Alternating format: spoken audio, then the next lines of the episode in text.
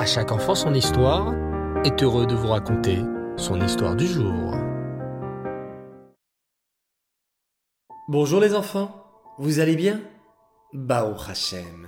J'espère que vous avez passé un excellent Shabbat et une belle journée ensoleillée de dimanche. Alors, aujourd'hui, je vais vous raconter une histoire sur le Baal Shem Tov. Écoutez attentivement. Une fin d'après-midi, le Baal appela ses élèves et leur annonça qu'ils partaient ensemble pour un petit voyage. Les élèves du Baal avaient l'habitude de se déplacer avec leur maître et savaient que ce voyage allait leur enseigner de belles leçons.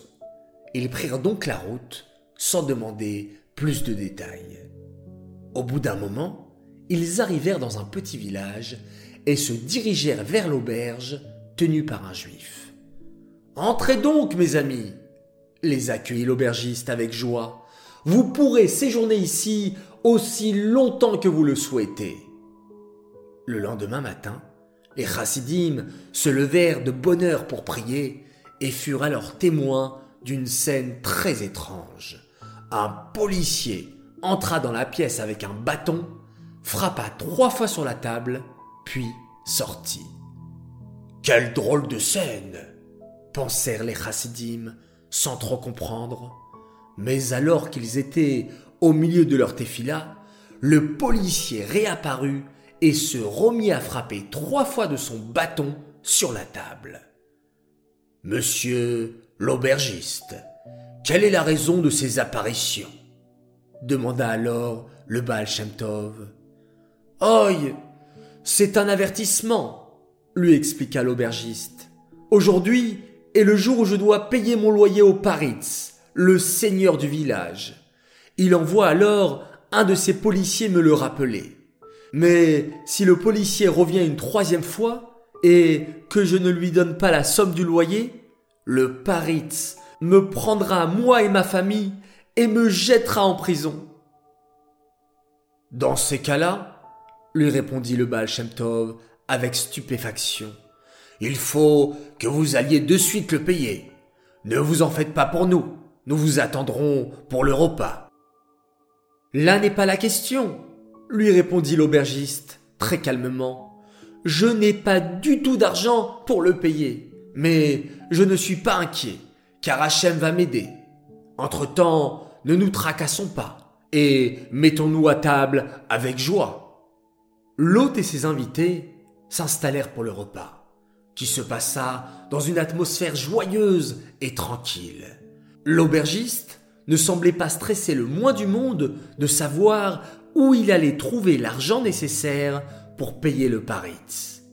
Et, à la fin du repas, alors qu'il finissait de réciter avec concentration le Birkat Amazon, le policier refit son apparition et recommença à frapper de son bâton sur la table.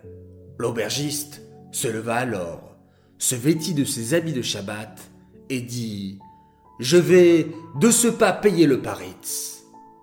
Mais vous avez donc trouvé l'argent qu'il vous fallait? le questionna le Baal Shem Tov. Non, je n'ai pas un centime, mais je suis certain qu'Hachem m'aidera, répondit l'aubergiste en sortant. Le Baal Shem Tov se dépêcha de sortir aussi, ses élèves à ses trousses. Ils virent l'aubergiste commencer sa route quand, soudain, une charrette s'arrêta à sa hauteur. L'aubergiste se mit à discuter longuement avec le passager de cette charrette. Et, au bout d'une conversation qui paraissait très animée, le passager fit passer une bourse d'argent à l'aubergiste et celui-ci continua sa route. Le Baal Shem Tov se précipita alors vers le passager de la charrette pour lui demander des explications sur ce qui venait de se passer. Oh, rien de spécial, lui répondit le passager. Je lui ai proposé de lui acheter du vin de sa prochaine production à un certain prix, et il n'a pas accepté mon prix. J'ai donc été obligé de m'aligner à son prix plus cher. Il a pris alors mon paiement et s'est dépêché car il devait se rendre chez le Paritz pour lui payer le loyer du mois. Le Baal Shem Tov et ses élèves écoutèrent ces paroles en silence. Puis le Baal Shem Tov dit Oh, combien est grande la force du Bitachon, la force de la confiance en Hachem. N'est-ce pas les enfants?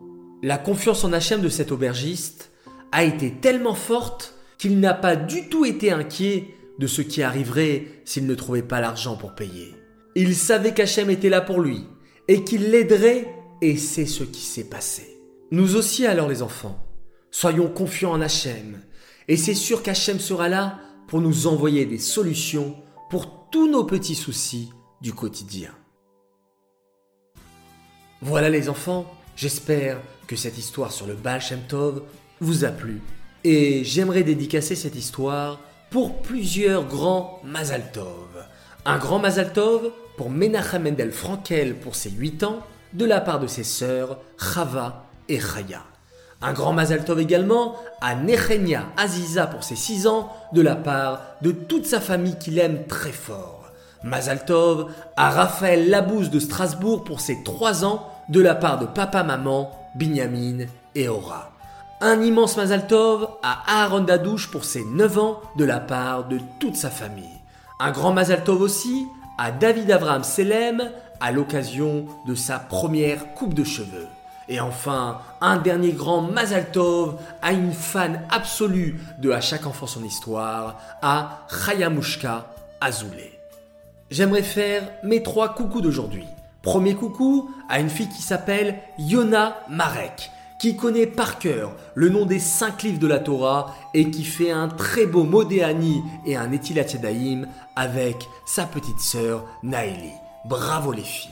Un deuxième coucou pour Arié et Dovi Loubeki qui ont bien réussi le concours de Tania et Mishnah, ainsi qu'à leur sœur Zeldi qui a fait un magnifique spectacle de fin d'année papa et maman sont très fiers de vous. Et enfin, mon troisième coucou pour Adel Bracha et Noam Elimelech Lasri qui écoutent nos histoires tous les soirs avec beaucoup d'attention.